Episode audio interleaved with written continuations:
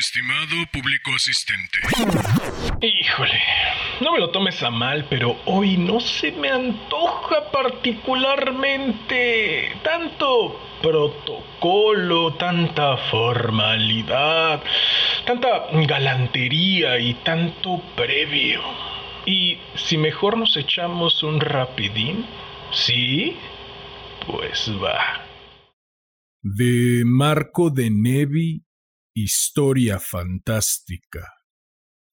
Cuenta Fray Jerónimo de Zúñiga, capellán de la prisión del Buen Socorro en Toledo, que el 6 de junio de 1691 un marinero natural de las Indias Occidentales, de nombre Pablillo Tongtón o Tungtón, de raza negra, condenado al auto de fe por brujo y otros crímenes contra Dios, se evadió de la cárcel y de ser quemado vivo, pidiendo a sus guardianes, tres días antes de marchar a la hoguera, una botella y los elementos necesarios para construir un barco en miniatura encerrado dentro del frasco.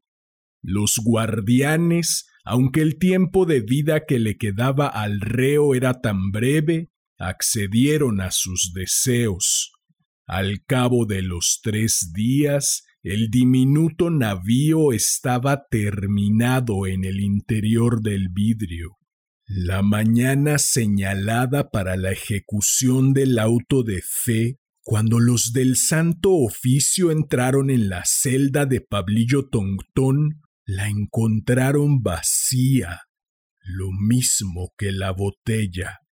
Otros condenados que aguardaban su turno de morir afirmaron que la noche anterior habían oído un ruido como de velas, chapoteo de remos y voces de mando. ¿Qué tal? Nada mal, ¿no? ¿Qué dices? ¿Te espero el próximo jueves para otro rapidín?